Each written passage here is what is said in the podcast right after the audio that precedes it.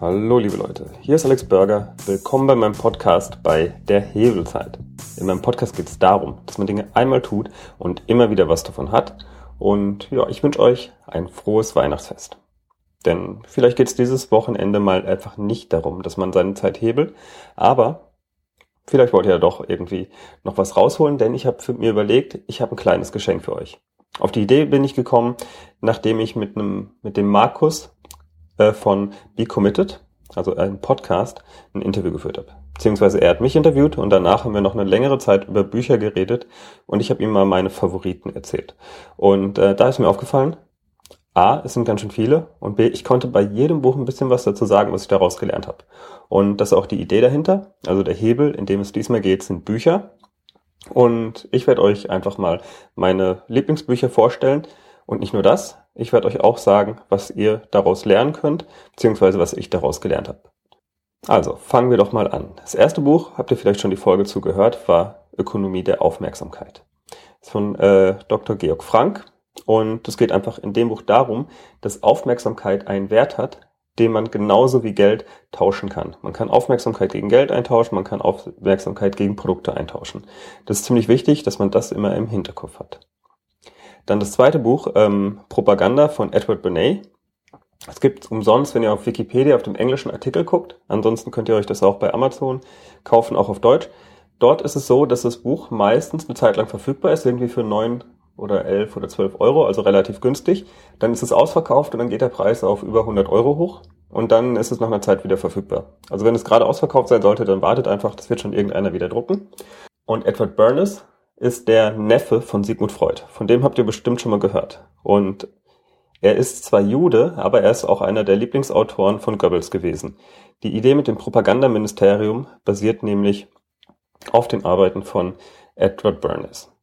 Ganz schön fiese Nummer, aber was er gemacht hat, ist, er hat ähm, relativ gut verstanden, wie soziale Zusammenhänge ja, miteinander interagieren und hat es immer wieder geschafft, zum Beispiel, dass er Ärzte in ähm, Kitteln vor eine Würstchenbude gestellt hat, hat er den erfolgreichsten Hotdog-Stand in USA aufgemacht. Aber auch die Idee, dass zum Beispiel Frauen rauchen, ist von ihm. Und was ihr bestimmt auch alle kennt, ist das englische Frühstück. Also für einen Schinkenhersteller hat er es geschafft, ähm, Schinken populär zu machen. Also Bacon und Eggs ist seine Erfindung. Und er hat es gemacht, indem er das über Hollywood in die ganzen Haushalte gebracht hat. Der hat in Hollywood die Leute einfach dafür bezahlt, dass sie in ihren Filmen, wenn es morgens ein Frühstück gab, einfach Eggs und Bacon auf den Tisch gelegt haben. Davor gab es es noch nicht. Davor hat es keiner gegessen, aber dann hat er das relativ erfolgreich gemacht. Also sprich, dadurch, dass er dort Vorbilder geschaffen hat, hat er sehr, sehr viele Leute manipuliert im Grunde genommen. Und sehr, sehr spannend. Also das Buch sollte man einfach mal lesen. Nachdem die Nazis dann das Thema Propaganda so ein bisschen verzockt hatten, also niemand wollte mehr Propaganda kaufen, hat er seine seinen ganzen Berufsstand auch noch umbenannt. Also auch der Begriff Public Relations, PR, stammt aus seiner Feder. Also er ist einer der einflussreichsten Leute, auch noch heute, was ähm, insgesamt die Medien angeht. Unbedingt lesen. Das nächste Buch ist Influence von Robert B. Cialdini. Das ist auch ein sehr, sehr wichtiges Buch für mich gewesen, denn er hat äh, verschiedene Methoden aufgelistet, wie man einflussreich wird. Und ich mache jetzt nur mal einen kleinen Ausschnitt. Das ist nämlich die Methode, dass man erst Schwächen erwähnt, bevor man ähm, eine Stärke erwähnt. Also da drin stehen noch viel, viel mehr Methoden, ganz, ganz viele Studien. Also das Buch auf jeden Fall lesen. Und ein Beispiel ist, wenn ich zum Beispiel sagen würde, ja, ein Schnitzel kann ich irgendwie nicht braten, das ist jedes Mal total doof, aber wenn ich Pasta mache, die ist immer super genial. Sprich, ihr sagt erst was Negatives, dadurch baut ihr euch eine ähm, Kredibilität, wie kann man das sagen? Ist, glaube ich, auch ein deutsches Wort. Also, dadurch baut ihr euch eine Autorität auf. Die Leute glauben euch, weil wer würde schon was Schlechtes über sich sagen, der nicht total ehrlich ist. Und dadurch könnt ihr danach einfach behaupten, was ihr wollt. Dann einer, ja auch meiner Lieblingsautoren ist Clay Shirky. Der hat äh, unter anderem das Buch geschrieben Cognitive Surplus. In dem Buch geht es darum, dass wir dadurch, dass wir jetzt eben nicht mehr den ganzen Abend Fernseh schauen, plötzlich eine unglaubliche Menge an Know-how haben. Wenn man sich einfach überlegt, dass ich glaube in den USA 300 Minuten am Tag der Durchschnitt ist, dass Leute Fernsehen oder halt mittlerweile auch Netflix gucken, ähm, ist es unfassbar, was einfach dadurch entsteht, wenn man sozusagen an diese ungenutzte Ressource rangeht. 300 Minuten, das sind äh, fünf Stunden. Das ist also fast so viel wie ein kompletter Arbeitstag. Und dann führt er dabei Beispiele auf, wie zum Beispiel Wikipedia und so weiter. Aber da könnt ihr auch mal reinlesen, er hat relativ viele Beispiele in dem Buch. Im Grunde genommen das Wichtige, was ihr daraus lernen solltet, ist, wenn ihr einfach Fernsehen aufgebt, spart ihr euch fünf Stunden am Tag. Punkt. Und die fünf Stunden könnt ihr für total sinnvolle Sachen verwenden. So, das nächste Buch ist Triumph of the City von ähm, Edward L. Glazer. Und in dem Buch geht es darum, wie wichtig eigentlich Städte sind. Denn es ist nicht so, dass sozusagen eine Stadt ähm, doppelt so viele Ideen hat pro Einwohner wie jetzt zum Beispiel ähm, eine halb so große Stadt, sondern das multipliziert sich. Der Grund ist ganz einfach.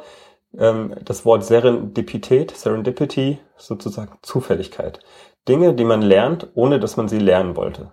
Durch die große Enge in Städten, dass die Menschen einfach aufeinander hocken, kriegt man halt viel mehr von Themen mit, ähm, von denen man einfach gar nicht erwartet hat, dass man davon was lernen will. Und was ich daraus abgeleitet habe, ist, es gibt einfach Orte, die haben ein sehr hohes Potenzial von Unwahrscheinlichkeiten und es gibt Orte, die haben ein sehr geringes Potenzial an Unwahrscheinlichkeiten. Ein Beispiel ist, wenn ihr zum Beispiel jeden Sonntag in dieselbe Kirche geht, alle, die da hingehen, sind schon über 60 und erzählen immer noch ähm, sozusagen, wie schön es früher war. Dann entsteht da relativ wenig Neues. Ihr habt relativ wenig neue Einflüsse und die Wahrscheinlichkeit, dass ihr dort etwas lernt, das ihr noch nicht wusstet, ist extrem gering, weil auch die Bibel ist ja schon 2000 Jahre alt. Vergleich dazu ein Coworking Space, wo Leute an verschiedenen Ideen arbeiten oder so ein Startup habt. Da ist die Wahrscheinlichkeit extrem hoch, dass ihr auf jemanden trifft, der euch was sagt, das ihr noch nicht wisst. Und darum geht es einfach manchmal. Man kann sein Leben danach optimieren, dass man halt an solche Orte geht. So der Ort mit der allerhöchsten Serendipity ist, glaube ich, ein Barcamp. Also dort halten Leute Vorträge über Themen, die sie selber interessieren. Und das ähm, wird aber auch erst an dem Tag festgelegt. Das heißt, äh, niemand weiß auch genau, was ihn dort erwartet. Das ist sozusagen der Nachteil. Der Vorteil ist einfach, man kriegt, man lernt so viele Dinge, die man eben nicht erwartet hätte. Kommen wir zum nächsten Buch, zur Filterbubble von Eli Pariser. Das Buch ist auch sehr, sehr spannend. Es hat auch einen sehr, sehr großen Einfluss auf unsere Gesellschaft gehabt. Und zwar ist es schon 2012 publiziert worden. Und ja, mittlerweile hat sich das rumgesprochen, dass wir eben in Facebook und so weiter einfach nicht komplett die Wahrheit mitkriegen, sondern eben nur das, was in unserem Umfeld kommuniziert ist. Und wir umgeben uns einfach mit Leuten, die relativ ähnlich denken wie wir. Ist jetzt nichts komplett Neues. Auch früher gab es das schon. Wir haben ja eine bestimmte Zeitung abonniert und ein Bildzeitungsleser hat ein komplett anderes äh, Bild von der Welt, wie zum Beispiel ein Taz-Leser. Also auch dort gab es schon die Filterbubble, eben dass uns nur bestimmte Nachrichten in unserer kleinen Blase erreichen, die auch unserem Filter entsprechen oder halt den Filtern, die wir durch unser Umfeld setzen. Und was kann man da machen? Also ich habe auf jeden Fall ein paar Leute abonniert in meiner Facebook-Timeline, die genau das Gegenteil von mir denken. Also ich habe ein paar Linke dabei, ich habe ein paar Liberale dabei, ich habe ein paar Konservative dabei und das finde ich sehr, sehr gut, weil dann kriege ich auch ab und zu mal ein bisschen was vom Rest der Welt mit. So, jetzt kommen wir zu einem der wichtigsten Bücher. Äh, ich glaube, ich sage das bei fast jedem Buch, also ich glaube, ich habe ganz, ganz gute Auswahl, aber Antifragil von Nassim Nicholas Taleb. Und zwar und zwar handelt das Buch davon, dass es eben nicht nur die beiden Zustände robust, sprich wenn Druck ausgeübt wird, dann bleibt es gleich, und fragil, wenn Druck ausgeübt wird, dann geht es kaputt, gibt, sondern es gibt auch noch eine dritte Kategorie, und zwar ist die antifragil. Ein Beispiel dafür ist zum Beispiel unsere Muskeln. Wenn wir Druck auf unsere Muskeln ausüben oder beziehungsweise trainieren, dann werden unsere Muskeln stärker. Also es gibt Dinge, die sozusagen durch einen Druck immer stärker werden. Und ähm, spannend ist das Buch für mich, weil es mich eben dazu gebracht hat, ja, über meine Strategie ganz anders nachzudenken. Ich bin mir unsicher, weil ich befürchte immer zum Beispiel, dass irgendwann der nächste Wirtschaftscrash kommt und dann denkt man sich, hm, macht es überhaupt Sinn, eine gute Firma aufzubauen, wenn das Geld dann doch irgendwann nichts mehr wert ist. Aber durch das Buch bin ich einfach auf den Gedanken gekommen, ist vollkommen egal. Ich muss einfach irgendwas machen, was einen Wert schafft und zwar am besten so, dass es einen Wert schafft, egal ob die Wirtschaft gerade bergauf geht oder bergab. Klar, mit meinen Videos im Moment habe ich voll drauf gesetzt, dass die Wirtschaft gerade bergauf geht, dass äh, wir sehr gut beschäftigt sind und das Marketing das Wichtigste ist. Aber ich habe schon im Hinterkopf, wenn es wieder bergab geht, dann kann man Videos ja auch ganz anders nutzen, weil es eben so ein toller Hebel ist. Das heißt, dann würde ich mein Geschäftsmodell ein bisschen ändern. Ich werde vor allem die Ansprache von Kunden ein bisschen ändern. Aber dann hätte ich auf jeden Fall wieder ein attraktives Produkt. Also denkt mal drüber nach, was könnt ihr anbieten, was, egal ob es jetzt gerade in der Wirtschaft bergauf geht oder in der Wirtschaft bergab geht, was euch immer was bringt. Und bei mir ist es so, dadurch, dass ich lerne, einfach Botschaften sehr gut zu formulieren, dass ich lerne, wie ich auf Zielgruppen eingehe, das wird immer ein Wert sein, egal ob es gerade boomt oder nicht. In ähnliche Kerbe schießt das Buch The Selfish Gene von Richard Dawkins. Das war super für mich, weil ich da das erste Mal gerafft habe, was eigentlich Evolution wirklich bedeutet. Und ähm, das ist auch sehr, sehr spannend. Das ändert nämlich ein bisschen was am Denken. Also viele denken ja, ja, die besten Tiere setzen sich durch, aber das stimmt nicht. Es ist eher so ein bisschen umgekehrt. Wir sehen nur noch die Dinge, die so gut angepasst waren, dass sie äh, jetzt noch da sind. Also sprich in unserer Wahrnehmung haben wir da eine ziemlich starke Bias. Und das ist nur eine Ebene. Eine Ebene, die mir sehr, sehr wertvoll war, ist auch einfach, es sorgt für, hat für mich für ein bisschen Entspannung gesorgt. Also am Anfang konnte ich schwer damit leben, dass eben laut dieser Theorie, also die Menschheit ist wahrscheinlich nicht die Krone der Schöpfung und es ist sehr, sehr wahrscheinlich, dass es die Menschheit irgendwann nicht mehr geben wird. Es ist sogar wahrscheinlicher, dass die Menschheit irgendwann aussterben wird, als zum Beispiel Kakerlaken. Weil ich meine, wir sind jetzt gerade zwar relativ erfolgreich mit unserer Strategie, aber wir sind auch trotzdem anfällig wenn jetzt irgendwie, keine Ahnung, zum Beispiel Öl nicht mehr da ist, ich weiß nicht, ob unsere Gesellschaft im Moment schon in der Lage wäre, damit umzugehen. Kann natürlich sein, dass wir es extrem weit schaffen, aber so eine Kakerlake, da kann man drauf treten, die geht nicht kaputt. Das ist eine ganz andere Strategie, die ist lang nicht so intelligent, aber es kann sein, dass das sozusagen langfristig besser ist. Und das ist aber nur ein Grund, der bei mir zur Entspannung führt. Was ich total spannend fand, ist auch, dass ähm, sozusagen, dass wir hier leben, bedeutet, dass wir seit der ersten Bakterie die sich da irgendwann mal in der Ursuppe ergeben hat, ununterbrochen überlebt haben. Das ist eine. Auf der anderen Seite, wenn man sich das mal anguckt, auch wieder aus evolutionsbiologischer Sicht, wenn wir heute leben und ähm, Nachkommen haben, also Kinder haben, dann haben die noch 50 Prozent von unserer DNA. Ja, die Enkelkinder haben noch 25 Prozent, deren Kinder 12 Prozent, deren Kinder 6,75 Prozent. Ihr merkt schon, worauf ich hinaus will. Nach zehn Generationen, also in 300 Jahren, ist nur noch ein Tausendstel von euch in euren Nachkommen übrig. Und dann nochmal 300 Jahre später ist ein Millionstel.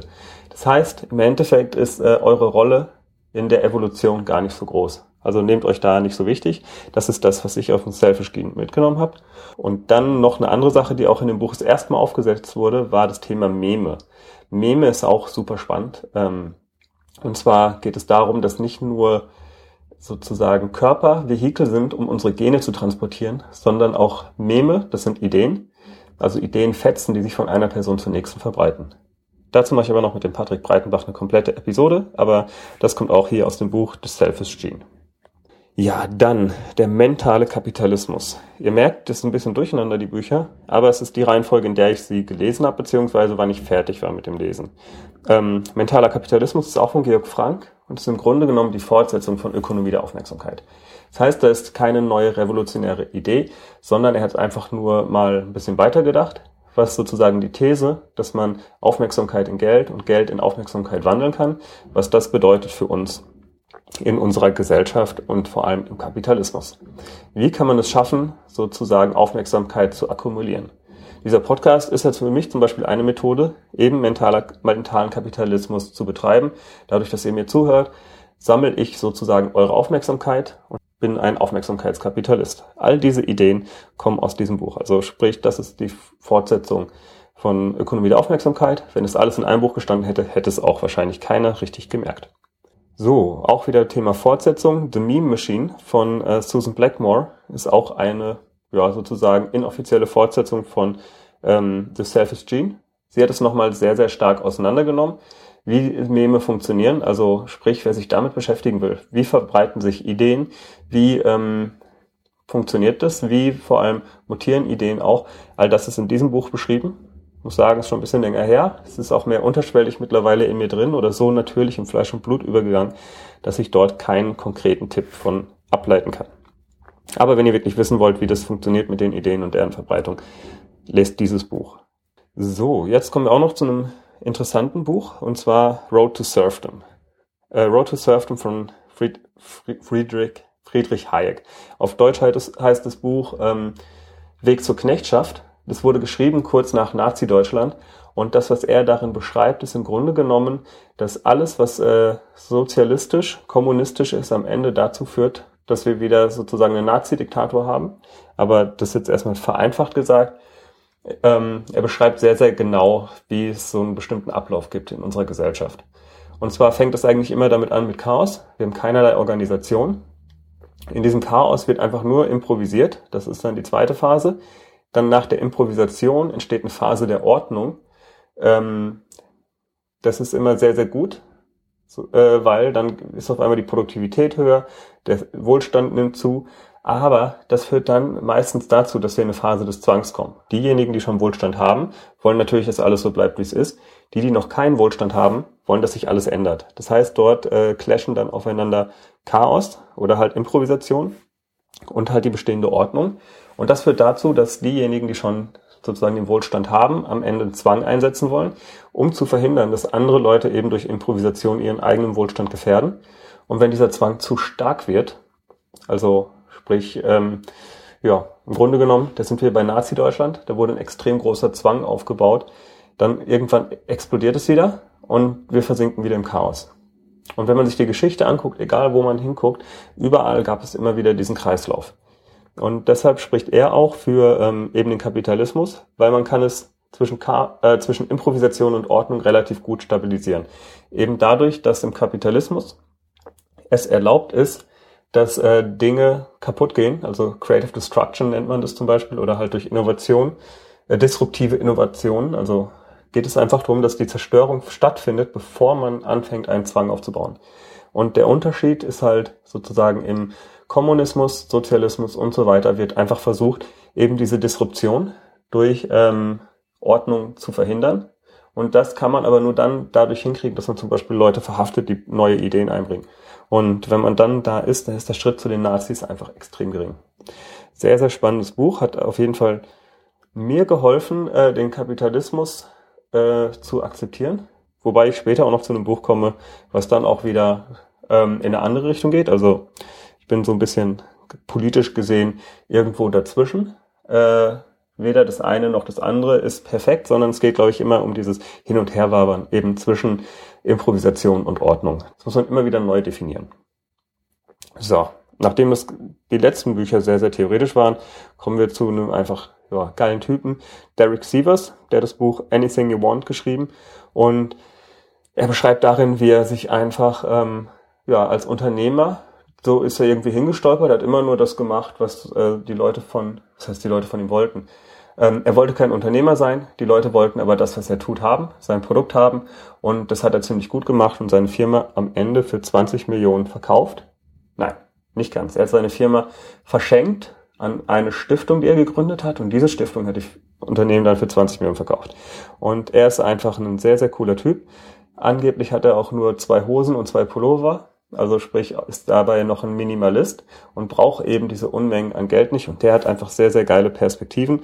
Philosophisch finde ich sehr, sehr spannend. Sollte man mal reingucken, wenn man da überlegt, jo, was mache ich eigentlich hier? Und wenn man jetzt nicht sozusagen überlegt, wie komme ich an die nächste Rolex, sondern jo, wie kann ich ein cooles Leben haben, dann ist Derek Sievers wahrscheinlich genau der richtige Berater für euch.